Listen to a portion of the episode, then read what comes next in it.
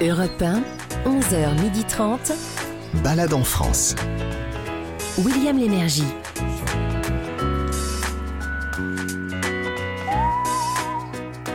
Oui, c'est Balade en France. Bonjour à tous, madame, monsieur, vous êtes les bienvenus. Euh, Balade en France sur Europe 1, une émission qui vous propose de, de vous déplacer sur sept, je dis bien sept sites différents chaque dimanche, mais pour y faire quoi? Pour y voir quoi? Eh bien, pour commencer, Gavin Clémenté Ruiz, ambassadeur du guide du routard, vous dit tout. Bonjour, Eh bien, Gavin. Oui, bonjour William, bonjour à tous. Tout d'abord, on va dévaler le ballon d'Alsace dans les Vosges à bord d'un ballon gonflable. Ouais. Eh ben, ça promet. À propos de grandeur, on continue. Ouais, on ira chez le dernier fabricant de globes terrestres faits et peints à la main en France. Et pour un site que nous appelons le site du patrimoine, direction la Bourgogne. Ouais, on va aller sur les pas de Colette et on va aller visiter sa maison natale et là où la maison dont elle parle dans tous ses livres. Évidemment. Après quoi C'est Christophe Willem, le chanteur, hein, qui vous décrira le pays de son enfance à l'Aïol en Aveyron. Et ça au micro Europa, évidemment, de Daniel Moreau. Vous avez le droit ensuite à une expression régionale proposée par Sarah Doraghi. Bonjour Sarah. Euh, Bonjour à tous, bonjour, Bonjour. William. Oui, aujourd'hui je vous expliquerai ce que veut dire arriver comme Belzins. Ah, c'est joli. Ça me dit quelque chose. Vous aurez le droit également dans cette émission à une balade culinaire, elle aussi régionale, direction l'Est de la France avec euh, Fabrice Mignot, le fabuleux Fab. Bonjour Fabrice. Bonjour William, bonjour à tous. Alors, dans l'Est, la pâtisserie la plus célèbre, c'est c'est le bretzel, évidemment. Oui, oui, oui. Qu'est-ce Allez, que- on se retrouve tout à l'heure. À tout à l'heure. Ensuite, Gavin, c'est une promenade sur la côte d'Azur. Ouais, à bord d'une deux chevaux pilotée par Mademoiselle Riviera, facilement reconnaissable avec euh, son béret et sa marinière. Ah, ça me dit quelque chose, ça. J'ai vu ça à la télé récemment. Et pour terminer, direction Marseille, Sarah. Marseille où le MUSEM, le grand musée de la ville, propose d'aller chercher lui-même ses visiteurs. Vous verrez comment. Parfait. Ça, c'était le menu. Maintenant, on va le déguster ensemble.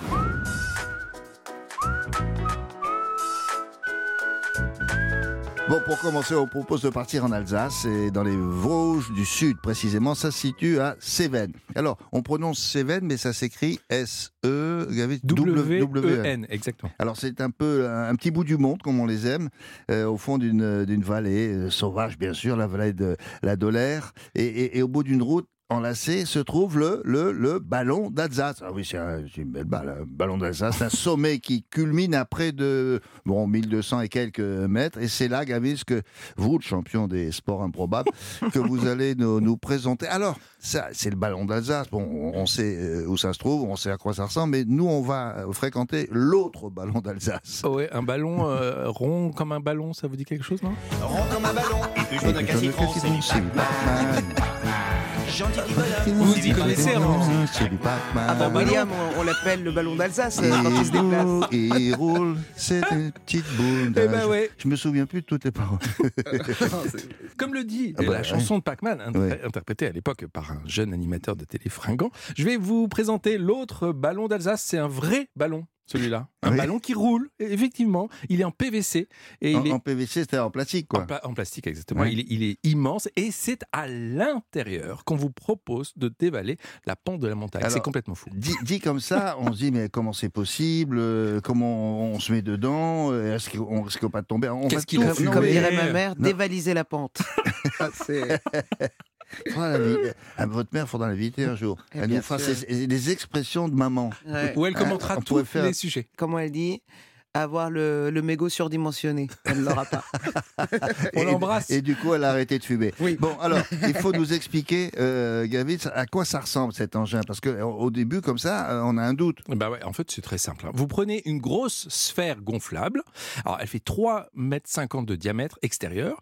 Vous vous installez dedans, vous vous glissez, hop, hop, hop, et vous vous êtes, vous êtes bien attaché, hein, bien sûr, et donc euh, pieds, bras euh, et, corps, et vous allez dévaler. Comme ça, vous allez avoir l'impression d'être, euh, allez, si je devais trouver une image, peut-être euh, comme dans le tambour d'une machine à laver, vous voyez? Ouais, c'est bien. Oui, sympa. parce que alors il faut expliquer qu'on passe dans une sorte de rigole. C'est un c'est un chemin qu'on est entre de, de, les arbres de la forêt, mais il y a des filets, c'est protégé, Ouais, etc., vous n'allez pas sauter partout sur le ballon d'Alsace. hein. Non, non, c'est assez, c'est assez, c'est assez cadré. Euh, et on est à, allez, on fait l'expérience à euh, moins d'une heure de, de Belfort, trois quarts d'heure de Mulhouse. Bon, alors pour avoir d'autres précisions, nous sommes en ligne avec Jonathan Tabé, qui est co-gérant, co-associé euh, de Ballon d'Alsace Aventure. C'est eux qui proposent cette activité euh, très très euh, originale. Bonjour, Jonathan. Bonjour, bonjour. Alors, comment eh, vous est venue cette drôle d'idée de, de la, de la boule géante là, qui, qui dévale les pentes? Bah, on s'est dit euh, pourquoi pas faire tourner la tête des gens euh, en pleine nature. Ouais, c'est ça, parce que ça, ça, ça me fait penser à certaines fêtes foraines. hein. On est dans des endroits bizarres, ça monte, ça descend dans tous les sens. C'est un peu le cas, ça, non? Oui, tout à fait, oui. On va avoir la tête dans, les nuages, dans les étoiles. Bon, alors, il faut préciser euh, quand même euh, que cette boule-là, je l'ai dit, mais je ne sais pas si j'ai employé les termes corrects, on, est dans un, terrain qui est un peu remonté de part et d'autre pour que la, boule puisse circuler au milieu sans déborder. Ça va comme euh, explication? C'est plutôt pas mal. Pour schématiser, on peut dire que ça ressemble aussi à une piste de bobsleigh, on peut dire Oui. un peu comme ça. Oui Donc en fait, On- dévale et puis en Oui. plus, on est entouré des arbres, de filets qui nous permettent de suivre la piste. Et non, bien évidemment, on va pas se promener euh, dans toute la nature du Ballon d'Alsace. Non, c'est ça. C'est-à-dire que quand la, la- quand la bulle va un peu à droite ou un peu à gauche, il y a le filet qui la remet euh, dans, dans, dans, dans la piste, quoi. Tout à fait. Alors ça, allons-y. Oui, euh, bonjour Jonathan. Ça dure combien de temps euh, une descente? Entre 45 secondes et une minute à peu près. Ah oui, d'accord. Je crois que c'était plus, plus long que ça. C'est Ah oui, rapide. d'accord. Et on a le droit d'en faire deux si on remonte Oui. Oui, bien sûr. Oui, euh, euh, Gavis Oui, non, je me disais aussi, faut, faut pas avoir euh, fait un bon repas avant, on est d'accord Une choucroute, on, on oublie. Étonnamment, étonnamment, on n'a jamais eu trop de problèmes à ce niveau-là. C'est vrai? C'est c'est surprenant, hein, même après avoir bien mangé, euh, ce n'est pas arrivé. Alors il paraît, d'après un petit scientifique qui était venu l'essayer, que c'est impossible. Donc on croise les doigts, mais on n'a pas eu besoin de sortir le karcher. Et on, est- on est bien attaché à l'intérieur. Hein. Euh, y a- y a la- la- vous mettez des, des- des- une espèce de ceinture, euh, où les bras sont attachés, les pieds aussi. Oui, on est, on est comme dans un harnais de voiture de course. On a attaché donc les bras, le ventre. On a une sangle au niveau des cuisses et au niveau des chevilles et on se tient à des poignets avec les mains. Bon, Jonathan, euh, c'est vous qui avez, créé ça a- avec des camarades d'Alsace Aventure, mais euh, on ne pilote pas la bulle. C'est-à-dire, elle va, où elle va où elle veut, elle se balade comme ça pendant tout le, tout le chemin. Nous, on- n'agit pas. On installe les gens dedans, on les Oui. installe simplement et Oui. après c'est nous qui poussons la boule pour la lancer et après advienne que pourra, ça va un peu où ça veut. Alors, est-ce que la pente est, est- est- est- est très, très forte Euh, C'est-à-dire que plus ça va, plus la vitesse augmente ou pas? Alors oui, naturellement, plus la vitesse elle augmente, mais le tracé est fait pour euh, qu'il y ait deux trois virages qui ralentissent la boule. Et pour euh, de nouveau Ah. schématiser, euh, pas forcément donner de chiffres, mais c'est un peu une pente similaire à une piste verte de ski. Ah Euh, bon, bah, ça va. Je- ça. Jonathan, rassurez-moi, qu'est- qu'est-ce que vous entendez par advienne que pourra Je veux dire, euh, tout le monde peut le faire Il y a un âge minimum? Alors, c'est pas vraiment un âge, c'est plus une question de taille pour pouvoir bien rentrer dans le harnais. On, Ah. on estime à peu près à 1m60 les bras levés. Ah, ben c'est pour, les, pour, ces- pour les plus jeunes. Ouais. Oui, bien sûr, on a déjà des enfants de 10 ans qui l'ont fait, par exemple. D'accord. Euh, Gavin Et je, je me demandais aussi, est-ce que ça descend assez vite? Est-ce qu'on a le temps de voir le paysage ou, ou non? Bien sûr, on voit un petit peu le paysage à travers. Alors après, ça tourne. hein. Euh, Vous allez avoir les montagnes en haut, les montagnes en bas, le ciel en haut, le ciel en bas également. Mais bien sûr, on voit à travers. C'est tout transparent. Alors, euh, euh, euh, allons-y. Euh, Vous disposez de combien de bulles Euh, On en a deux. De bulles, d'accord. Oh, ah, on a dit combien on peut se mettre dans la, dans la bulle, au fait? Non? On peut se mettre à deux. Une personne, une en face de l'autre. Ah ouais Et Ah. une fois qu'on a descendu le ballon d'Alsace dans la boule, euh, il faut remonter euh, pour vous rendre la boule ou on part euh, la boule sous le bras ou elle remonte toute seule? Vous, la remontez en la poussant. Non, je rigole. Non, on a tout ce qu'il faut pour la remonter. On la remonte avec un petit treuil et ça remonte tout seul. Euh, c'est- c'est c'est moins compliqué que ça en avait l'air au départ, parce que dévaler le ballon d'Alsace, comme on l'a dit euh, dans le sommaire tout à l'heure, dit, mais ils sont fous. Non, non, en fait, ça va, c'est assez souple et, c'est plutôt doux. Merci beaucoup euh, de cette explication. L'acrobule, ça s'appelle.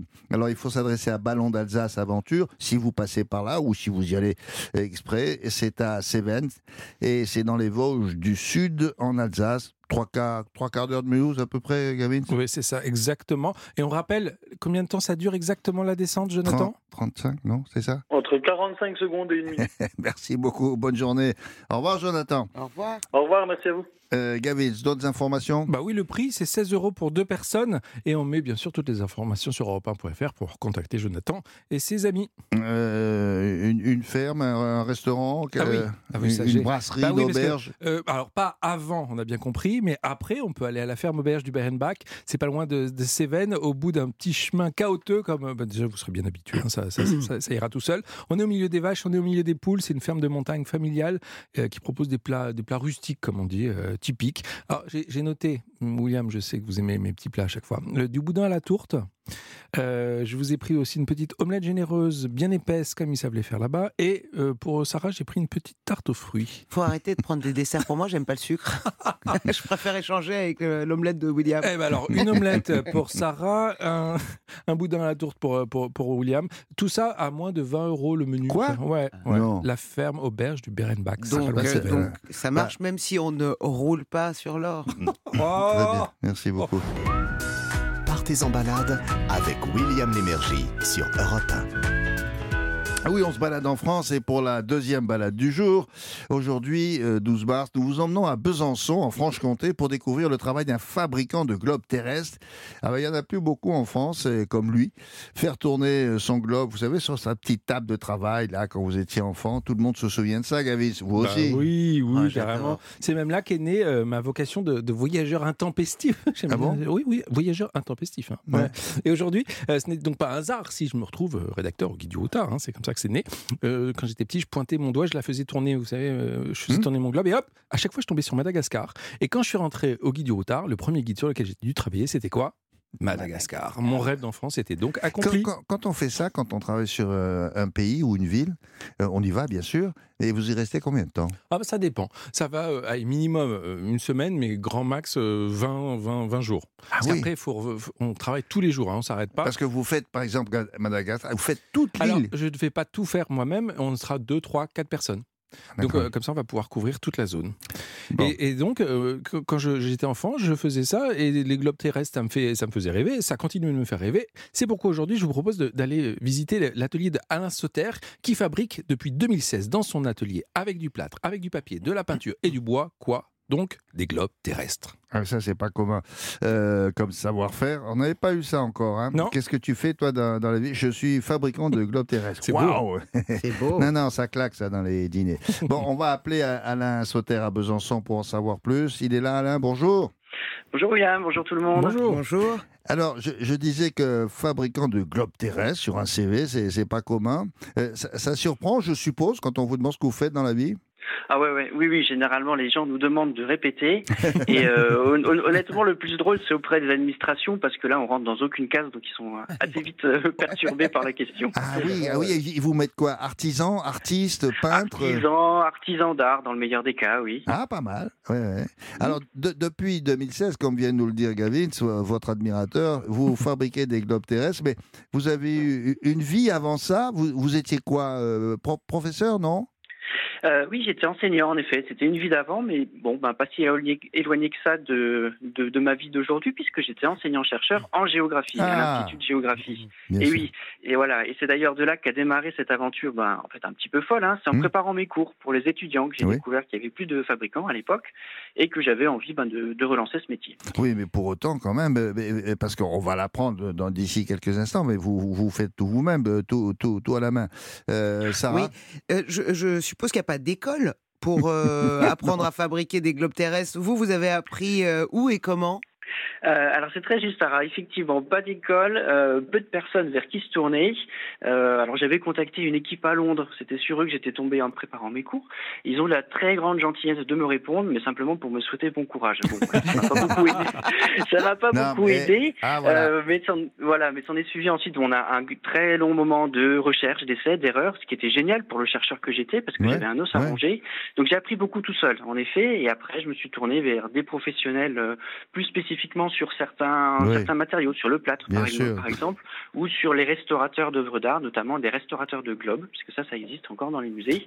Euh, voilà. Et donc mis tout bout à bout, et ben on a réussi à peu près à faire un, un travail. Tiens, au fait, ça existe depuis quand, d'ailleurs, les globes terrestres? Alors ça existe probablement depuis l'Antiquité, mais le plus ancien globe terrestre qu'on ait, il date de 1492. Il est nommé le globe vert et il est conservé à Nuremberg. Et c'est c'est un petit- bon, c'est la période, c'est la Renaissance, hein, c'est l'âge d'or des grandes découvertes géographiques. Et du coup, c'est vraiment l'âge d'or des globes. Euh, alors, ce qui est très cocasse sur ce globe, c'est qu'il date de 1492, donc Ah. découverte de l'Amérique par Christophe Ah, Colomb. mais il n'a oui. pas encore eu le temps. Oui, mais oui, mais il n'a pas encore eu le temps de revenir nous raconter ce qu'il a découvert. Donc, sur ce globe de 1492, il n'y a pas encore l'Amérique. Ah, Ah, c'est dingue ça. Et il faisait ça Ah oui. comment Euh, Il dessinait les contours euh, à la main, quoi, sur un. Sur un... Oui, voilà, à la main, au compas. C'était quand même avec une, une rigueur scientifique qu'on pouvait avoir, même si on n'avait pas la précision de la mesure, bien évidemment, mais on faisait au, au mieux. euh, et c'était généralement des gravures sur plaques de cuivre. Alors, en, quoi sont-ils euh, faits vos, euh, vos globes terrestres et, et alors, vous allez nous, nous donner les différentes étapes de fabrication? Oui, oui, oui. Alors ils sont faits, eh ben, c'est assez similaire à la Renaissance finalement. Ils sont, ils sont sans plastique parce que c'est plus chic. On trouve ça vraiment plus chic. Vous avez raison. Euh, on- voilà, merci. Donc on a une structure en plâtre armé qu'on appelle du staff, plâtre et fibre, ça devient du staff. Euh, donc la première étape de, de notre fabrication, c'est de faire une sphère vraiment parfaite, vraiment toute ronde. Mhm. Euh, va venir ensuite une étape assez délicate euh, de collage, des fines bandes Ah. de papier. C'est des bandes qu'on appelle des fuseaux, des formats un petit peu Du, effilés. du- du papier, pa- papier, papier? C'est un papier vraiment technique, c'est un papier qui est très fin, qui va être très fragile à manipuler. Mhm. Et sur ce papier, on va imprimer notre fond de carte. Mhm. On obtient à ce moment-là un globe terrestre, on va dire tout blanc, juste avec la carte, et on va pouvoir commencer euh, la troisième grosse étape, qui est la mise en couleur à l'aquarelle. Alors là aussi, une étape très longue, mais euh, j'imagine que Gavin, ça va vous parler, parce que c'est un moment où on fait, on fait le tour du monde avec notre pinceau, sans bouger, Mais mais quand, très quand vous dites. euh, tranquillement et très calmement. alors, deux choses, Alain. Quand vous dites on, c'est vous et. Et alors oui, exactement, bien bonne question. Euh, c'est moi et ma collègue Cécile depuis 2019. Euh, Cécile Ah. Barry m'a rejoint dans l'aventure. Donc on est deux officiellement dans l'atelier. C'est un, un duo et, et vous y allez au pinceau, mais ça, ça doit prendre un temps fou, ça, non? Ouais, alors oui, ça prend du temps, mais je crois que ça vaut vraiment le coup. Le but du jeu, du le globe, ça fait rêver, ça fait rêver tout le monde. Donc nous, on veut Non, faire ouais. des globes qui soient qui soient justes, qui soient scientifiquement et géographiquement justes, mais qui nous emmènent à faire du rêve et qui donnent envie de voyager. Sarah? Oui, vous avez différentes tailles de, de globes. Quatre tailles différentes au catalogue. On commence par des petits globes de 21 cm, c'est à peu près une taille de balle de handball. Mhm. Euh, on a une taille de 32 cm, ça va être le globe classique qu'on a en souvenir dans les écoles ou dans sa Ouais, chambre. ouais. Après, ça devient un peu plus gros. hein. On monte à 50 cm, ça fait déjà un joli meuble. Et on va jusqu'à un gigantesque globe de 80 cm. Là, c'est vraiment, vraiment très gros. Et puis ensuite, on s'arrête parce qu'ensuite, bah, en fait, on pourrait pas sortir de l'atelier. Les portes sont trop petites. on s'arrête à 80 cm. Après, Voilà, donc c'est- le coup du ballon, c'est bien, parce qu'il y a aussi euh, ballon de basket, euh, mais ça, c'est Voilà. c'est pas mal, ça aussi. Gavis oui. Ouais, ouais, ouais. Moi, je me demandais, qu'est-ce que vous reproduisez exactement? Euh, C'est les globes terrestres, mais il y a d'autres types de globes? Il y a, je sais pas, il y a, des, il y a le cosmos, il y a, il y a des globes mythiques. Exactement, voilà. Donc on fait euh, essentiellement des globes terrestres avec une cartographie contemporaine et on propose également des globes de la Lune qui permet d'observer la face cachée. Ou alors en écho direct de la Renaissance, on va proposer des globes célestes et des fameux globes qu'on a nommés mythiques. Euh, c'est c'est un petit peu une série spéciale pour nous. Euh, c'est un globe qui reprend les connaissances de la géographie approximativement en 1550. Et alors on l'a nommé mythique dans notre catalogue, on l'a nommé mythique en référence donc à cet âge d'or des globes mais surtout parce que pour nous, c'était vraiment une commande d'exception. C'est le, le Château Royal d'Amboise qui est venu nous trouver un matin en disant bah, il nous faut un globe pour chez nous. Est-ce que vous êtes capable d'en faire un? Donc, bien sûr, oui, oui, on en fait un.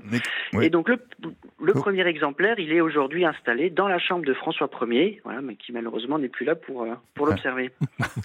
Ah oui, ah bon, dans la chambre de François Ier, excusez-moi. Et oui, oui, oui, excusez-moi du Mais- peu, effectivement. mais- non, on est mais- très Mais on peut, on peut vous voir travailler, vous et votre collègue, là, que- quand on vient dans, dans l'atelier? Oui, oui, oui, oui, oui, on est Ah euh, bah toute voilà. la semaine au travail, voilà. Alors plutôt sur rendez-vous parce que effectivement, oui, oui. on a des étapes qui sont voilà, qui sont longues et qui on peut on peut pas s'arrêter en milieu du travail, mais sur rendez-vous, aucun souci. Ou alors euh, au gré des portes ouvertes. Il y aura bientôt les journées européennes des métiers d'art. Euh, Oh. C'est le premier week-end d'avril et euh, voilà, c'est le genre d'occasion où on va ouvrir l'atelier. Hmm. Est-ce que je peux connaître le prix? Parce que moi, ça m'intéresse. Je voudrais savoir le minimum, le maximum. On démarre à 350 euros pour un modèle que l'on appelle Ah oui. juste le blanc. On l'a nommé juste le blanc parce qu'il est sans peinture et puis voilà, c'est euh, on aime bien. voilà et puis après le maximum, vous me demandez le maximum, on va monter à, à 9000 euros pour vraiment les globes d'exception, les plus gros globes de 80 cm. Alors, juste le blanc, c'est une allusion, je ne sais pas si vous vous souvenez, la, la réplique du film Le dîner de con. Eh Euh, oui, ça vient de là. Euh, Ça veut dire que chez les, chez les sauteurs, on aime bien l'humour d'ailleurs. Comment s'appelle votre société d'ailleurs? Alors, on s'appelle Globsoter et compagnie. Et effectivement, oui, on, adore les jeux de mots, les, on adore l'humour. On a d'ailleurs fait aussi une série qui s'appelle Les Platistes, parce qu'on a beaucoup de gens qui nous contactent Ah, en nous disant que notre métier ne sert à rien, la terre est plate. Ah, Donc on leur a fait une série rien que pour eux, Les Platistes. Et donc, ouais, notre société s'appelle euh, et compagnie. Ça fait référence au, un petit peu à l'histoire de ces, de ces grands géographes. vous, c'est pas une image, quoi. Vous faites et refaites le monde en permanence. Voilà. Oui, ouais. Voilà, ouais, vous, l'avez compris, hein. Sarah Doraghi. On Eh, vous le l'enverra. On, on va vous l'envoyer en stage. Elle est, elle est- elle est présidente de la Fédération internationale des jeux de mots pourris. C'est vrai. On prend, on prend. Voilà. Merci pour toutes ces précisions. Je rappelle que vous fabriquez des globes terrestres vous- vous-même du début jusqu'à la fin. Vous êtes l'un des derniers fabricants en France. Pour les auditeurs d'Europe 1 qui seraient intéressés, il faut passer par Besançon, en Franche-Comté, euh, ou alors on, on passe euh, commande. Au revoir, bonne journée Alain. Merci beaucoup. Au Merci revoir. beaucoup. Au revoir à vous. Au revoir. Au revoir. Euh, D'autres infos, Gavitz? Oui, j'ai envie de vous proposer un petit restaurant pas très loin. Ça s'appelle l'eau à la bouche avec un O bien rond comme Ça un y est, ça globe continue terrestre. les jeux de mots. là. Oui. C'est la cuisine de Sylvain Piguet qui est chef et qui travaille, euh, il travaille une cuisine de fu- fusion comme on dit, vous savez. C'est, il, il s'inspire de tous ses voyages Ah. et euh, donc ça, il y a dans l'assiette il y a aussi bien de l'Asie, Madagascar, Pays Basque ou encore Franche-Comté bien entendu. Euh, alors tiens, on continue. Je vous ai pris une petite salade de poulpe au poivre sauvage, Mhm. un ah ça j'adore, un Ah. tom yam Tom homard yam. crevette. C'est, c'est une, soupe euh, thaïlandaise, on, on en trouve beaucoup avec un Mhm. peu de citronnelle, du piment, de la coriandre. mélange de tout Et ça. ouais. Bon. Tout ça pour 23 euros. Et une salade d'agrumes et infusion ananas isop. D'accord. non? 7 euros. L'eau à la bouche à Besançon. Europe 1, 11h30, balade en France. William Lémergie. Voici la troisième balade en France du jour sur Europe 1. Donc, euh, c'est la balade. Eh oui, le temps passe. Ah, hein. C'est la balade. Non, mais on en a plein d'autres. Ah, hein. Oui, oui. C'est la balade du Patréon. Il y en a quatre autres. hein. On vous propose de partir en Bourgogne. Euh, on est à peu près à trois quarts d'heure d'Auxerre pour découvrir la maison natale de Colette. Elle est née à la fin du 19e siècle à Saint-Sauveur en Puisée, dans Lyon, dans ce que l'on appelle une maison bourgeoise avec euh, ce qui était plutôt rare, un toit d'ardoise pour la région et un, très très beau jardin. Et Colette et les jardins, c'est une histoire d'amour. Toute sa vie d'ailleurs, elle, sera accompagnée au- au- autour de là où elle habitait par de magnifiques jardins. On peut les visiter d'ailleurs, tous euh, plus somptueux les uns que les autres. Elle quitte euh, cette maison, elle a à peu près 18 ans. Mais euh, elle en parlera souvent, c'est ça qui est formidable, si vous vous souvenez de, de- des Claudines, vous qui avez tout lu, les, hein, À, Claudines. à moi, j'ai tout lu. Ouais. J'ai- lu tous les Claudines. Euh, et, et en effet, elle disait Ma maison reste pour moi ce qu'elle fut toujours une relique, un terrier, une citadelle, le musée de ma jeunesse. Et ce qui beau. nous intéresse, euh, ça, ça nous intéresse pourquoi? Bah, bah, Parce que cette maison, c'est bah, justement, c'est devenu un musée. Euh, bah, pas vraiment, William, Ah. en fait. Euh, on l'appelle sur place euh, la maison livre. J'aime bien l'expression. Oui, mais vous avez remarqué, chaque fois qu'on pose la question à des gens qui, qui ont créé des, des- des musées comme ça, ils disent non, non, n'appelez pas ça.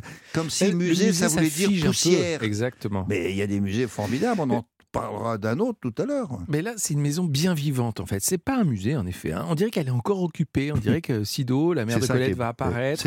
Euh, Colette elle-même va venir s'asseoir au salon, lire le journal. Il est encore posé là sur le bureau. Vous verrez. Elle, elle- elle va peut-être tirer les rideaux, les rideaux verts. Vous verrez. Il y a des super rideaux. Oui. On est loin du musée poussiéreux, vraiment. D'accord, non mais elle est, elle est dans son jus, comme on dit. Bon, on va aller sur place je- pour euh, feuilleter quelques pages de cette maison, euh, maison livre de Colette en Bourgogne. Nous sommes en ligne avec Jean-François Brégy, qui est le président de l'association de la maison de Colette. Bonjour Jean-François. Bonjour, bonjour. Alors, pourquoi est-ce que Colette a, a dû quitter cette maison, à, je disais, à peu près 18 ans?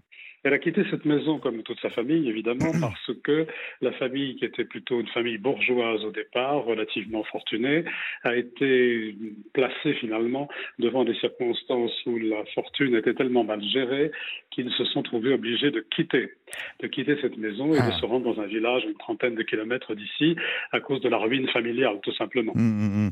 Mais au fond, elle ne l'a jamais euh, vraiment quittée, cette maison, puisqu'elle en parle tout le temps.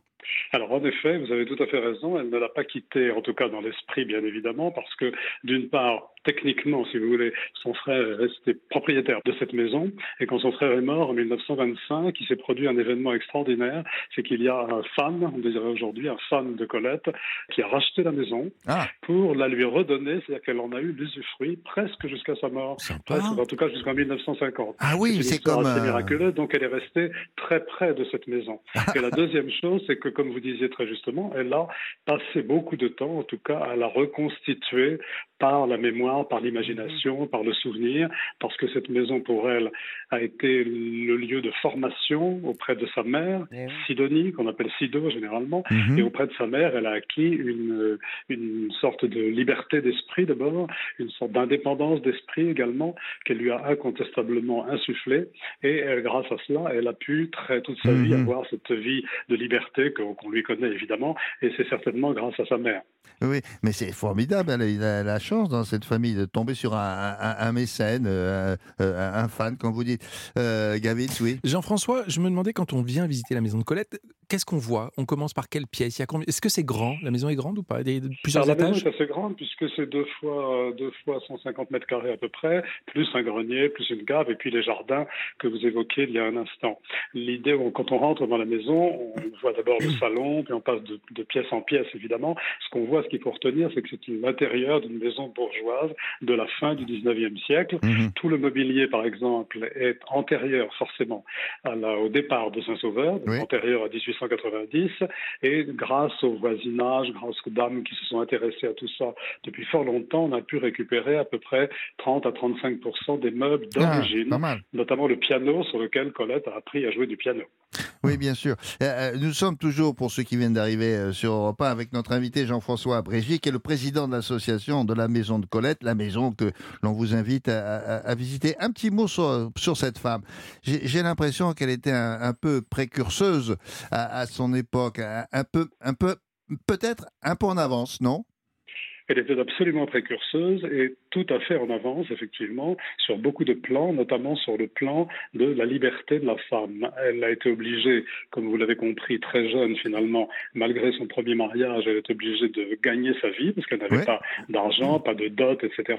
Donc elle a gagné sa vie, comme chacun sait sans doute, elle a été comédienne, elle a été mime, elle a été journaliste assez longtemps, on le sait moins, mais elle a été journaliste où elle a beaucoup brillé dans le journal Le Matin à l'époque.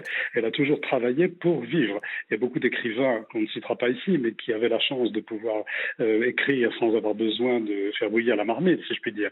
Alors qu'elle a toujours travaillé pour vivre. C'est cette idée d'indépendance de la femme et cette idée de liberté qu'elle a toujours mis dans ses textes et dans sa vie personnelle, tout simplement. Quel est le programme pour fêter les 150 ans de sa naissance vous allez, vous allez faire des choses particulières Alors, en a- plus des a- visites a- guidées oui, alors nous avons, il y a plusieurs sociétés d'abord d'amis de Colette qui s'occupent de, de- de cette circonstance. Nous avons déjà inauguré le 28 janvier, puisque Colette est née le 28 janvier 1873, donc le 28 janvier 2023, 50, 150 ans après. Donc nous avons inauguré un bus qui a été fait par une, une artiste qui s'appelle Nassera Kainou, qui est dans le petit jardin, qui est en face de la maison de Colette. Il y a plusieurs jardins, et dont un qui est juste en face.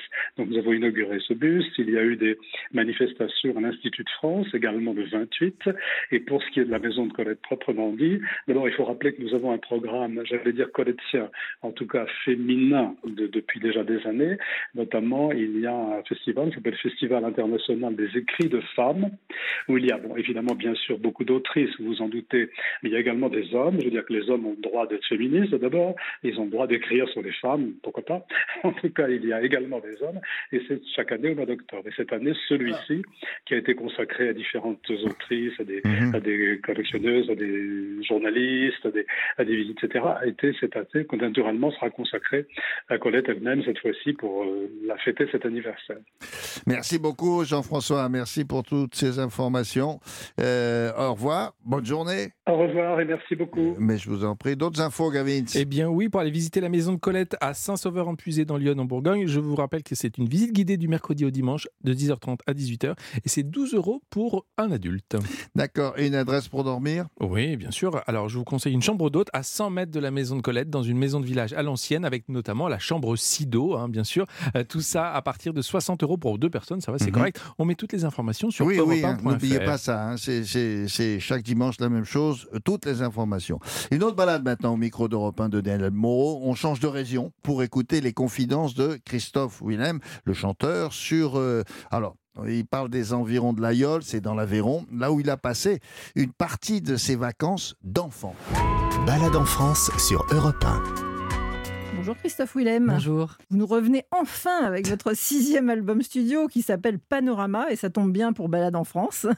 Donc là, vous avez choisi de nous emmener dans l'Aveyron. Vous, vous passiez vos vacances d'enfance, je crois? Exactement, oui, chez Alors- une tante qui habitait là-bas, euh, un tout petit village qui s'appelle Curière, euh, juste à côté de l'Aïol. Mhm. Euh, voilà, l'Aïol, c'est une petite ville, une petite ville déjà qui, qui est quand même assez touristique. Il y a des pistes de ski d'ailleurs. Ouais. Donc, certains hivers où il y avait de la neige, on allait faire un peu de luge, un petit peu de ski. Il y a beaucoup de ruisseaux, il y a beaucoup de lacs pour, euh, pour se baigner. Donc, l'été aussi, c'est un endroit qui est très plaisant. Et aussi un goût pour la bonne cuisine euh, Mhm. avéronaise. Roborative, on dit, c'est ça? Un petit peu, un petit peu grasse, mais euh, la ligo, par exemple, hein, cette espèce de, de purée avec de la tome qui est bien particulière. Enfin, il y a pas mal de, de choses. La foisse, c'est une espèce de brioche Ah oui qui est délicieuse, euh, qui est vraiment un truc, une spécialité qu'on fait à l'Aïol, justement. Donc, c'est un coin que j'aime beaucoup. Il y a le plateau de l'Aubrac. Là, on respire, on doit Ah oui. voir les vaches, les fameuses vaches euh, Alors là, vous avez de quoi Oui, effectivement, il y a, bah, c'est, c'est à peu, à peu près là où se trouvent les pistes, hein, c'est à peu près au même niveau.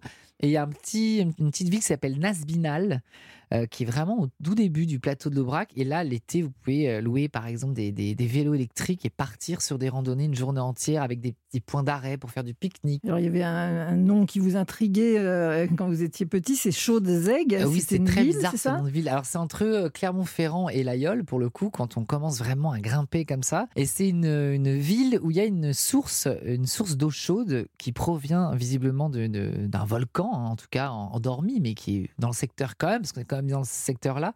Et je crois que c'est une eau, si je dis pas n'importe quoi, qui est à 80 degrés ou quelque chose comme ça, vraiment une source euh, qui coule en continu. Et pour l'anecdote, on m'avait raconté qu'autrefois, l'eau du chauffage provenait de cette eau. Alors, quel était votre panorama préféré quand vous étiez petit? Est-ce que vous y retournez d'ailleurs Oui, euh, oui, oui. euh, Mes parents ont gardé une maison, euh, une maison de famille assez vétuste là-bas, mais qui, qui est vraiment là où j'allais en vacances. Et c'est vrai que de cette maison, il y a vraiment un panorama. J'ai déjà posté des fois des, des photos sur mes réseaux sociaux. On voit vraiment un enchaînement comme ça de, de collines et on voit un tout petit ruisseau. Enfin, on a vraiment l'impression d'être perdu en pleine nature. Et moi, j'aime bien voir le lever et le coucher du soleil. Et là, vous avez vraiment les deux. Donc ça, c'est vraiment un, un petit luxe, quoi. Très bien, alors merci de nous avoir euh, fait partager vos panoramas dans tous les sens du terme, merci à c'est-à-dire vous. ceux de l'Aveyron et, euh, Mais il faut et y ce aller. disque formidable. Ça va vous plaire. Voilà, vous y allez Il y et a vous beaucoup de mettez- fêtes de village au Ah. mois d'août d'ailleurs. Bah, moi, je suis né au mois d'août, donc Mhm. je sais que souvent je suis là-bas pour mon anniversaire. Ouais. Et il y a beaucoup de fêtes de village euh, justement en courant du mois d'août dans le, dans le secteur. Et, c'est, et là, vous avez vraiment toute la chaleur humaine des gens euh, qui habitent là-bas et c'est vraiment très plaisant. Très bien, donc vous allez dans, la, dans l'Aubrac, Aveyron, vous mettez le casque et vous écoutez Panorama, Voilà. et là c'est le bonheur total. Exactement. merci Christophe Merci. Willem. Merci Daniel, merci Christophe. Donc vous l'avez compris, c'est son sixième hein, album là. Il est en tournée, Christophe, dans toute la France. Vendredi prochain, il sera à Lille. Et puis notez bien ça, si vous habitez Paris ou la région parisienne, samedi 18 mars, il chantera dans la très belle salle Playel à Paris. Europe 1, 11h30. Balade en France. William Lémergie. Et dans cette émission, vous le savez peut-être maintenant, euh, il y aura une balade culinaire qui nous emmènera cette fois-ci dans l'est euh, du pays, au pays des bretzels. Mais tout de suite, une expression, elle aussi régionale, qui nous vient de Marseille. Euh, L'expression, c'est assez courte, c'est arrivé comme Belzins. Ça t'est arrivé comme Belzins, toi. Alors, ça date du 18e et elle a été inventée dans quel contexte, ça Alors, à l'époque, euh, l'évêque de Marseille euh, était Monseigneur Belzins, Ah. un homme très connu pour son dévouement et sa générosité, ce qui Mm. fait que la métaphore dont je vais vous parler est très injuste et vous allez comprendre pourquoi. Mm. Alors, en 1852, un artiste dont le prénom est Marius, vous Ouais. voyez que Marcel Pagnol ne l'a pas inventé, Ouais. Ramus de son nom de famille, va sculpter une statue en bronze représentant l'évêque. C'est un hommage alors que. Hommage. Ah. Et euh, de cette statue avec une euh, certaine posture est née cette expression très marseillaise. Je vous explique. Quand vous entrez dans le port de Marseille, vous Mm. allez apercevoir la majestueuse cathédrale de la Major, Hmm avec son architecture néo-byzantine, et sur le parvis de la cathédrale trône désormais, depuis deux siècles, la statue de Monseigneur Belzins, qui accueille donc les passants, Mm. bras grands ouverts, les paumes ouvertes et les paumes tournées surtout vers le haut, et on a l'impression que l'évêque vous accueille, oui, bah, euh, disons-le, les mains vides. Du Ah, coup, les d'accord. habitants de Marseille ont rapidement imaginé l'expression arriver comme Belzins, c'est-à-dire sans rien dans les mains. Bref, cet homme si généreux euh, a l'air d'un gros radin en fait. Donc, euh, évidemment, si vous, euh, vous habitez à l'autre bout de la France, Belzins, ça, ça ne vous dira rien, mais vous avez compris que c'était là tout le sel de cette chronique, puisqu'elle vous parle de toutes les expressions qui dépassent rarement les fr- frontières de la région. Voilà. Il faut l'imaginer si vous avez jamais été à Marseille. C'est vrai qu'il est là comme ça avec les bras ouverts. C'est ça. Mais que- comme ça, il avait l'air de dire bah, j'ai rien Voilà, à vous vous offrir. arrivez mais- à un dîner, vous n'avez pas les fleurs, vous n'avez pas le chocolat, etc. Ah ouais, t'arrives comme Belzance, Eh toi. oui, c'est ça, et avec les mains ouvertes. même- Exactement. D'accord. Merci, ça. À tout à l'heure. D'a- D'ailleurs, tout à l'heure, on- nous reviendrons à Marseille pour la balade culturelle. Le Tour de France de la gastronomie, c'est dans Balade en France sur Europe 1. Pour la balade culinaire de ce dimanche sur Europe 1, voici la séquence Bretzel. C'est sans doute, oh, je crois, la, pâtisserie la plus connue dans la région de l'Est. Alors, si vous avez, si vous n'avez jamais été en Alsace, notre chef Fabrice Mignot va vous dire à quoi ça ressemble. Et après, il vous racontera euh, toute l'histoire. Mais d'abord, la, description de, de, de cette pâtisserie-là. Alors phy- physiquement, on- chacun peut y voir un peu ce qu'il veut. Chaque- on peut voir euh, une espèce de nœud, euh, des bras enlacés. Moi, je vois un cœur parce que moi, je suis Oui. un romantique. Non, je suis d'accord avec vous. voilà. C'est la première chose qui vient à l'idée. Un, un cœur, c'est vrai. Un cœur. Donc en fait, c'est une préparation en effet à base de brioche. Euh, poché, donc euh, quand on dit poché, c'est cuit dans une solution alcaline. Alcaline, c'est simplement euh, de l'eau avec du bicarbonate. Donc elle va avoir une eau un peu euh, acide. C'est d'ailleurs une étape très importante parce qu'en fait, c'est cette eau alcaline, justement, qui va permettre au bretzel ensuite, euh, quand on va le cuire, d'avoir une croûte dorée. Et vous savez, ce Ah côté bon un peu iodé euh, quand on mange le, le bretzel, ce côté sel, en fait, très intéressant. Et quand est-ce qu'on mange un bretzel? Oui. Alors, je sais pas si à la radio on peut dire tout ça, mais évidemment, c'est avec une bonne bière. Oui. À boire, non, non, à la radio, on a le droit de dire, si on ajoute, virgule, à boire avec euh, Modération. Voilà, ben, virgule, point. Su- Sympa l'ambiance. bon alors, euh, alors euh, les origines euh, Oui. du, du bretzel. Donc déjà, la manière de le dire. Euh, aux États-Unis, on dit pretzel avec le P, et chez nous, on dit bretzel avec le B. Bon, euh, euh, c'est- euh, mais ce un qui terme oui, mais comment on dit dans l'Est Ils disent euh, bretzel. Bretzel Ouais, avec bon, le B, ouais, avec le B. Et euh, donc ça vient d'Allemagne. Mhm. Et en fait, en Allemagne, on dit bretzel, du latin brachium, et ça, ça signifie bras. Et ça vient de là, en fait. Ah, d'accord. Bras, euh, quand vous avez dit bras enlacés tout à l'heure, c'est un peu Voilà. ça. D'accord. Bon. Exactement. Euh, Est-ce qu'on connaît d'ailleurs euh, l'origine du, du bretzel? Ah, c'est mon moment préféré, ça. Donc, il y a, il y, a, il y a plusieurs versions. hein. Euh, la première, qui est pas mal, ça serait euh, des moines, euh, donc dans les, en, vers 610. Euh, en fait, ils avaient l'habitude de croiser leurs bras quand ils attendaient euh, de boire leur bière. Et en fait, en face, il y avait un boulanger. Un boulanger les a vus comme ça, et il a eu l'idée d'inventer le bretzel Mais il devait, il devait boire euh, pas mal de bière parce qu'il il a fallu qu'il pose. Euh. bon, alors une autre, une autre version Celle-ci, je l'aime bien. Euh, donc, euh, une autre version voudrait qu'en fait, un boulanger à la cour euh, ait mal cuit son pain. Et pour cette erreur, il fut jeté au cachot. Ouais. Moi, Je, je vous avoue, c'est un peu sévère. Mm. Euh, donc, le Seigneur lui donna une dernière chance en lui demanda un pain au travers duquel le soleil brillerait trois fois. Ah. Le boulanger, s'inspirant de la posture de, de- de prière de sa femme, il, il- il trouva en fait la solution, en rejoignant les, les- les deux boudins, d'avoir du coup un pain où on voit la lumière par trois trous. Ah oui, d'accord. C'est un, cœur il y, a, il y a trois trous et il, il est relié. Bon, d'accord. Qu'est-ce qu'il y a encore? Il paraît qu'il y en a encore une autre? Oui, alors celle-ci, je vous le dis, c'est la vraie. Comme ça, au moins, on, on se dit la vérité, on se ment pas. c'est que les, les- les Alsaciens donc, racontent que le bretzel a été inventé par un boulanger de la région euh, originaire de Brescello, en, en- un village Ah, Breccello. Bien et il a créé le, le bretzel et du coup, il a donné euh, un peu en dédicace et en euh, le nom de son, de son lieu de, de naissance et ça a donné bretzel. Ah, d'accord, mais c'est très curieux ce que vous venez de me dire. Moi qui suis un fan de Don Camillo, c'est le village de Don Camillo, Brescello. Ah oui Et ben voilà. Eh ben, Don Eh ben, Camillo voilà. et Pépone. Ça alors Bon, alors, on en est où là maintenant ben, Il faut y Ben, aller la pour la recette. Ben, ouais, on, on en trouve partout hein, dans l'Est. Mais bon, si Oui. vous voulez le faire À chaque vous-même. fois, je dis. Voilà, bien sûr. Chaque fois, je dis ça parce que j'aime bien, parce que je vais à l'inverse de mon métier. Mais je dis quand même, allez les acheter, les bretzels, chez vos artisans. Euh, ne les faites pas. Ouais. mais c'est bien de savoir comment c'est fait euh, c'est vrai qu'il y, a, il y a des boulangers qui font ça très bien. Bon, alors si on veut le faire à la maison, on fait quoi? Alors, en gros, c'est la, la- la base d'une pâte à brioche, en fait. Donc, dans un saladier, on va mélanger la farine, le sel, avec de la levure, du beurre et du lait froid. On, on va la travailler. Ça, c'est vraiment la base de la pâte à brioche.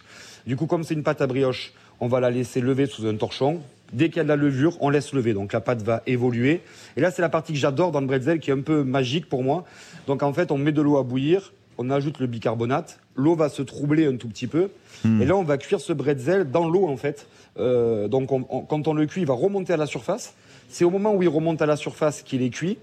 Et en fait, on va le sortir. Donc là, imaginez-vous, il est imprégné de cette eau euh, alcaline. Ouais. Et c'est ça, en fait, quand on va le cuire. Donc on rajoute, on va le, on va le mettre au four, Hmm. 200 degrés pendant 15 minutes.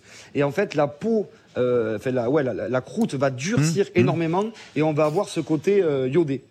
Et on termine avec un tout petit peu de, de, de fleur de sel par-dessus. Et évidemment, on le mange avec une pinte de bière à consommer avec modération, j'ai compris. C'est très bien. Vous êtes un excellent élève. Mais j'entends du bruit derrière vous. Vous êtes dans votre cuisine, là? Ah ben là, c'est pas des faux bruitages de genre il, il a mis des bruitages euh, genre il travaille. Non non, je suis vraiment dans ma cuisine. On a ouvert, euh, j'ai ouvert mon resto hier, Oh. un dernier resto Ah bon? à Toulouse. Ah, mais en, en ville? En ville, en centre-ville. C'est plus les restos de plage, en centre-ville en dur. Ah, d'accord. Et euh, j'ai le droit de savoir comment ça s'appelle? Alors là, William, ça s'appelle Casa Bomba. Donc c'est cuisine méditerranéenne et surtout. Et je vais rajouter encore avec modération, je vais passer pour un alcoolique. Après, on boit des coups, on s'amuse et on danse. Non. On danse Si. C'est Ah, sûr, ah, vous êtes invité, William. Ah ouais, on peut danser l'après-midi alors euh, aussi. Ah oui, vous êtes, vous êtes plutôt Ah en bas, en- en Ah, mode, dansant, en Carmen fait. non, mais, mais non, à mon âge, on se couche de bonne heure. Donc moi, moi, je, je danse jusqu'à 17h et puis après, au lit. Bon, merci beaucoup. Merci. Merci Fabrice pour Tous cette, euh, Casabamba. Casa pour Bomba. cette euh, recette régionale. Euh, alors euh, là encore, hein, euh, l'histoire et la recette disponibles sur europe1.fr et on retrouve Fabrice la semaine prochaine. Europe 1, 11h30. Balade en France. William Lémergie.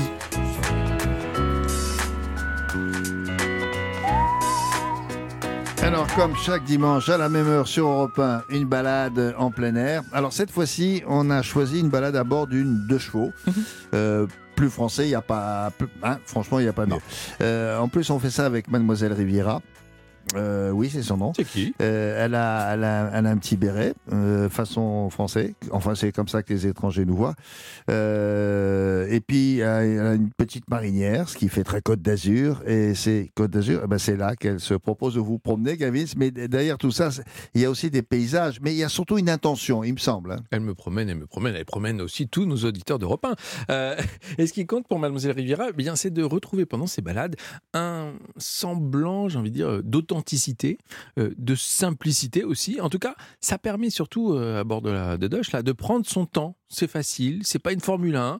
On a le temps d'apprécier le paysage et ça Mhm. permet de voir, euh, d'a- d'apprécier tout ce que vous allez croiser. Bon, allez, direction la Côte d'Azur à la rencontre de Mademoiselle Riviera. Bon, bonjour, je vous appelle Mademoiselle Riviera ou. Oui, non? Oui.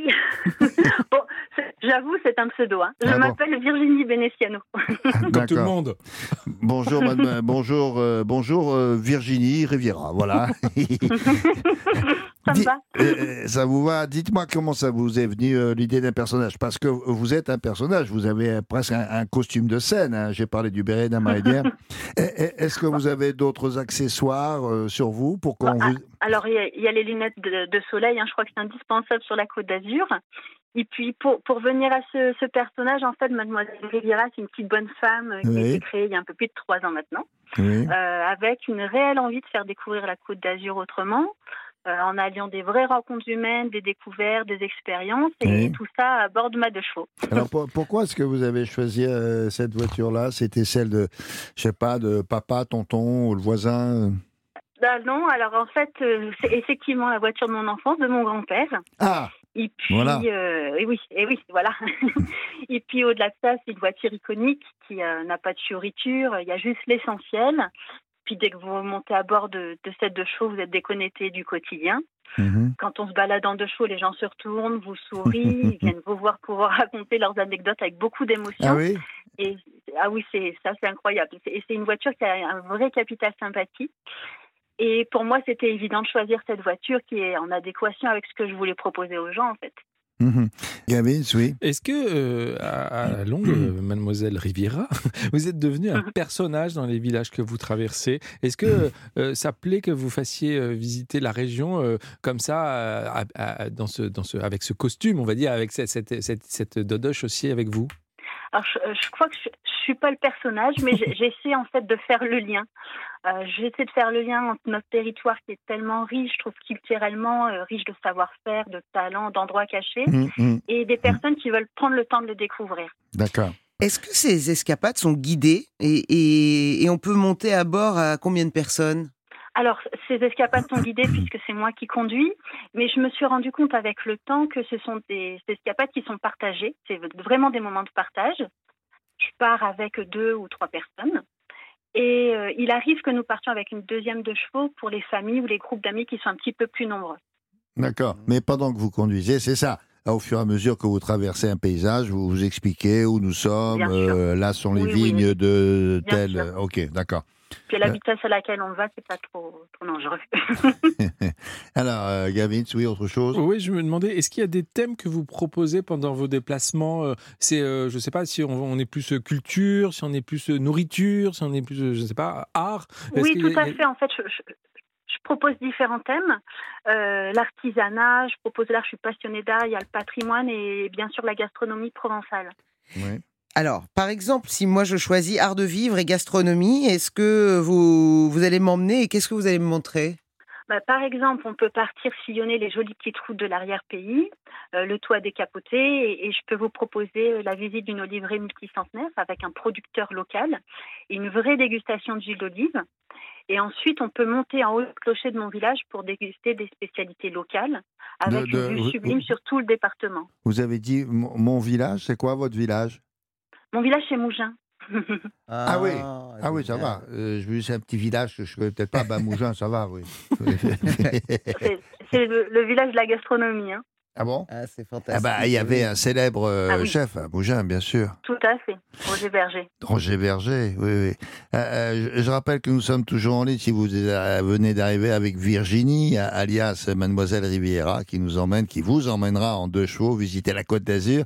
Euh, Virginie, les parcours sont prédéfinis ou de temps en temps, à la demande de vos passagers, on, on improvise, on prend des petits chemins de traverse ou, ou c'est pas le cas? Alors, le mieux, c'est de m'appeler parce qu'on définit ensemble, si vous voulez, le parcours. Ah. Euh, selon vos envies, selon la période, c'est, euh, j'allais dire, c'est tricoté sur mesure. Et surtout, William, on prend les chemins de traverse. On sort Ah. des sentiers battus pour touristes.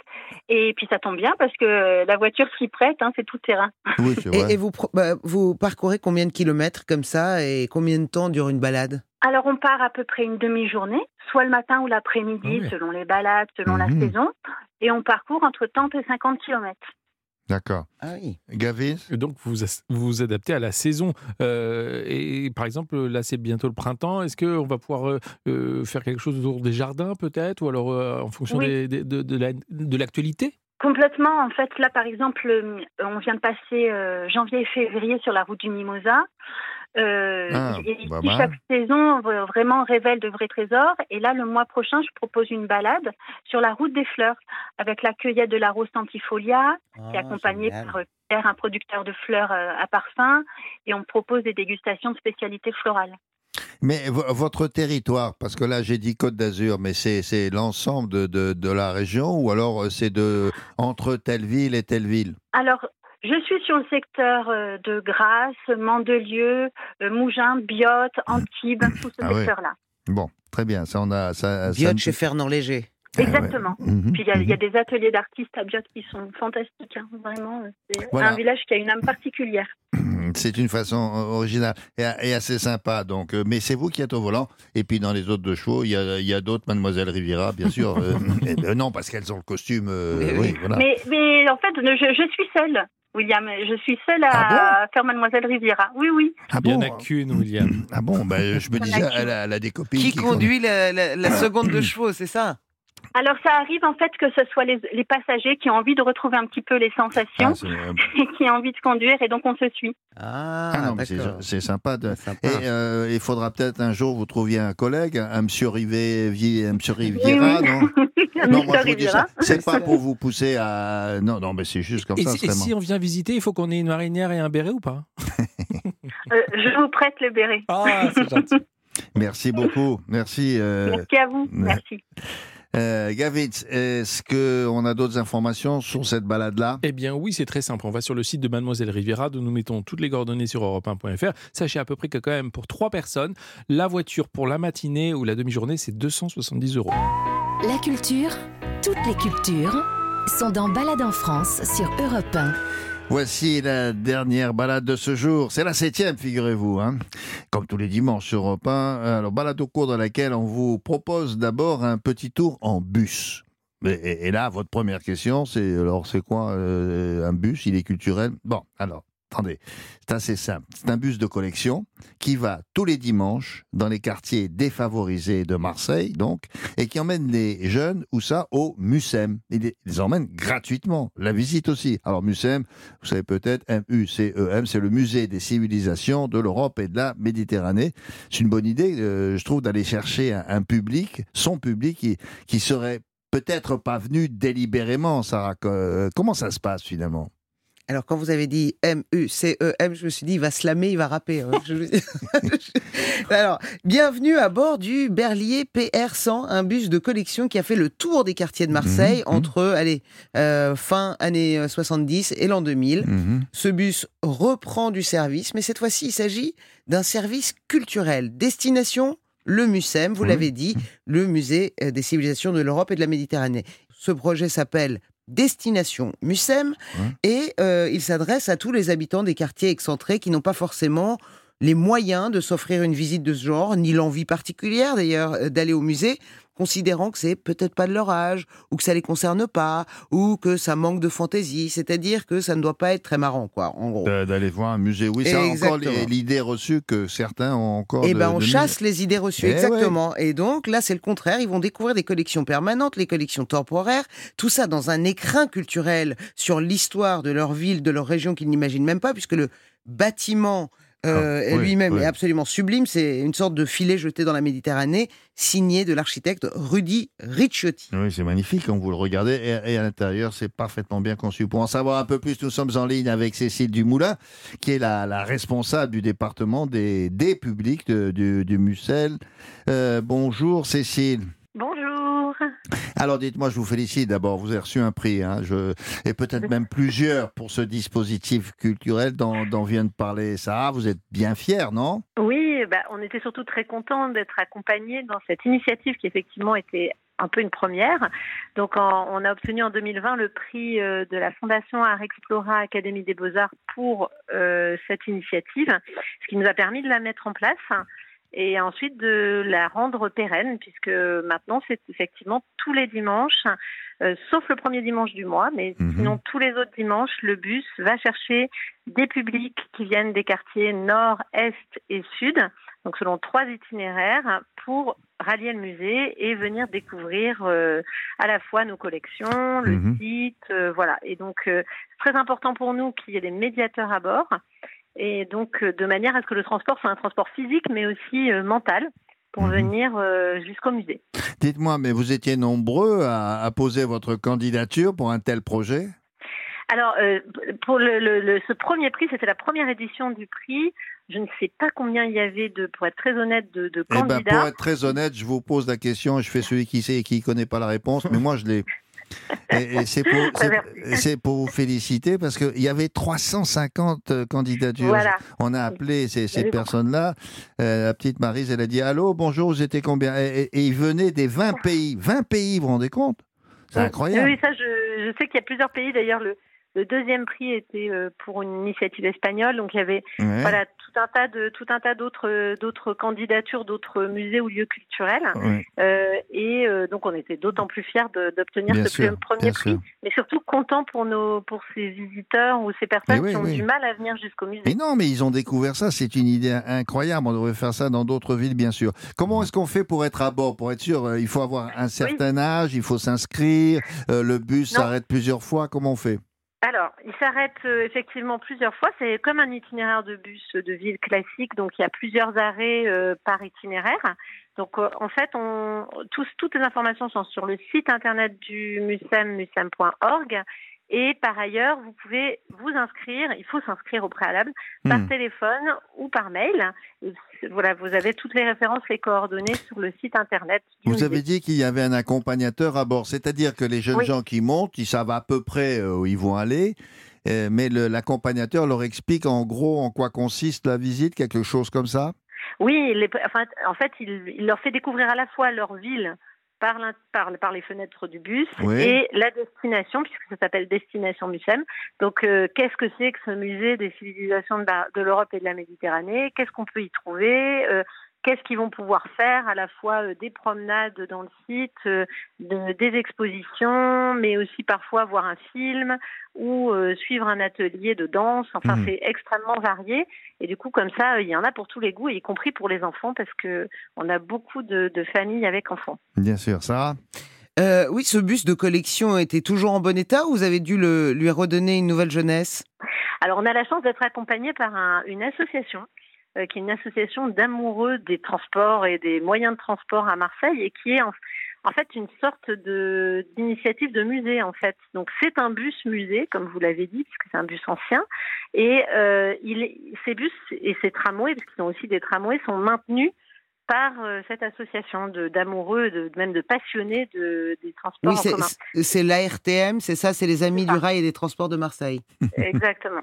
Et donc, c'est cette association qui nous accompagne depuis le début et, et qui nous met à disposition même des chauffeurs, parce qu'évidemment, euh, Ah, on oui. ne conduit pas le bus.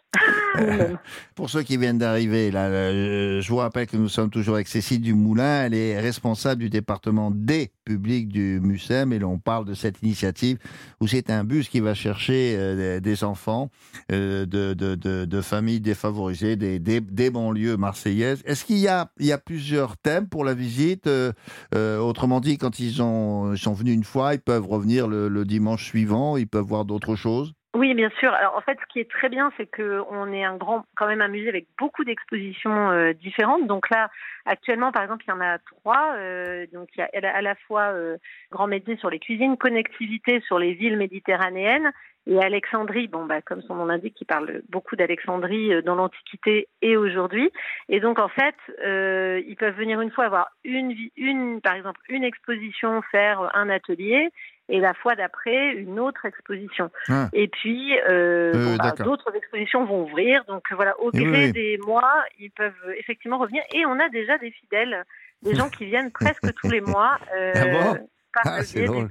des- Non, mais il y a de quoi faire parce qu'en plus, il est immense, ce, ce- ce musée Gavitz, oui. Je me disais combien de temps on reste à peu près au, au MUSEM quand on y vient?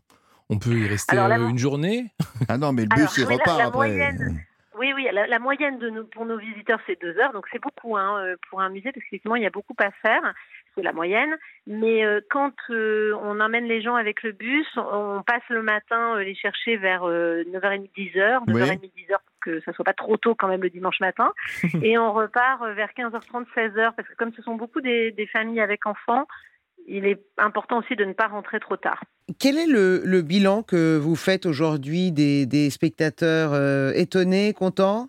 Alors euh, oui, très surpris pour, euh, pour beaucoup d'entre eux, parce qu'effectivement, vous l'avez dit, il y a souvent une certaine forme d'intimidation, comme on dit, ou en tout cas de difficulté à se représenter comme un visiteur de musée. Et au final, euh, le fait d'arriver un peu comme des VIP euh, par ce bus, euh, voilà, qui, qui les débarque devant le musée, et puis ensuite d'être vraiment accompagnés, Mhm. s'ils le souhaitent. hein, après, ils peuvent aussi visiter seuls. Mais en tout cas, voilà, il y a vraiment quelque chose euh, qui se passe aussi au niveau humain, parce que l'accompagnement euh, se fait avec ces médiateurs dont je vous parlais, les conférenciers et euh, plusieurs personnes qui travaillent sur le projet du musée, qui euh, donc euh, créent du lien sur le long terme avec. Oui, mais ces- euh, la question de Sarah, elle, elle est importante parce que les, les copains, les- ils, reviennent ensuite dans leur banlieue et euh, ils leur disent alors c'était quoi ta, ta visite de musée? C'est très important ce qu'il va, ce qu'il va répondre ou ce qu'elle va répondre la, la, la- la petite fille. En moyenne, ils ont, ils ont quel âge euh, ces, ces, ces jeunes là Alors c'est difficile de dire. Les, comme on a beaucoup de familles, on n'a pas fait de moyenne d'âge Ah précise. bon, il y a les parents qui viennent. Ah oui, d'accord. Oui, les parents viennent. Donc c'est en 2022, on a accueilli un millier de personnes hein, ce- par ce dispositif. Et euh, bon, les enfants, ils ont vraiment entre euh, un an, parce qu'il y a plein de plein de familles qui viennent avec des poussettes et des enfants très très petits, Oui. jusqu'à Ça, c'est autre chose, c'est parce qu'ils ont- quoi. Ils n'ont pas, ils ont 15 pas de sous pour 16 ans. payer la nounou, ça c'est un autre problème. ça, vous vouliez dire euh, quoi d'autre à propos Ah oui, il y a- d'autres initiatives hein, Bien qui sont sûr. en route. hein. Il y a quoi Action hors les murs, inclusion de personnes en situation de handicap, initiatives culturelles dans les territoires, il y en a plein. Alors, beaucoup d'initiatives sont déjà en marche. Une ou deux, Euh, allez. Louvre Paris qui organise des concerts. Alors, ça doit être le premier concert hein, dans la salle de la Joconde, le Louvre Lance. Nous avions parlé aussi sur l'antenne d'Europe 1, euh, qui fait rouler son Égyptobus, une exposition sur l'Égypte Ouais. avec la même configuration que dans un musée, sauf que bah, euh, là, celle-là, elle roule. Euh, et ça, c'est dans, dans tous les Hauts-de-France. Et puis, ça amène la culture au plus près de ses habitants. Et là, c'est, je vous le rappelle, destination Mucem qui se retrouve avec son bus de collection sur le podium. Exemple à suivre donc. Et toutes les infos sur notre site europe1.fr. Ah, L'émission est maintenant terminée. Pour ceux qui n'auraient pas tout suivi, qui ont sûrement une très très bonne raison, euh, voici le récapitulatif des balades de ce dimanche. Il y en a eu sept qu'on vous a proposé sur Europe 1. On commence par, par vous, Gavin. Eh bien, dans les Vosges du Sud à Cévennes, William, nous avons fait de l'acrobulle pour dévaler les pentes du ballon d'Alsace dans une grosse bulle en PVC. Et à Saint-Sauveur-en-Puisé, dans Lyon, nous avons visité la maison de Colette à l'occasion des 150 ans de sa naissance. Dans le Doubs à Besançon, on a rencontré l'un des derniers fabricants de globes terrestres, voire le dernier fabricant de globes terrestres, Alain Sauter, et la main aussi. C'est fait à la main. C'est fait à la main. Attention, ben oui, c'est ça qui est euh, incroyable. Quoi d'autre? Et enfin, sur la côte d'Azur, on a grimpé dans la dodoche de Mademoiselle Riviera pour une balade en plein air, cheveux au vent. Alors avec Fabrice Mignot, notre chef, on a appris à confectionner des bretzels.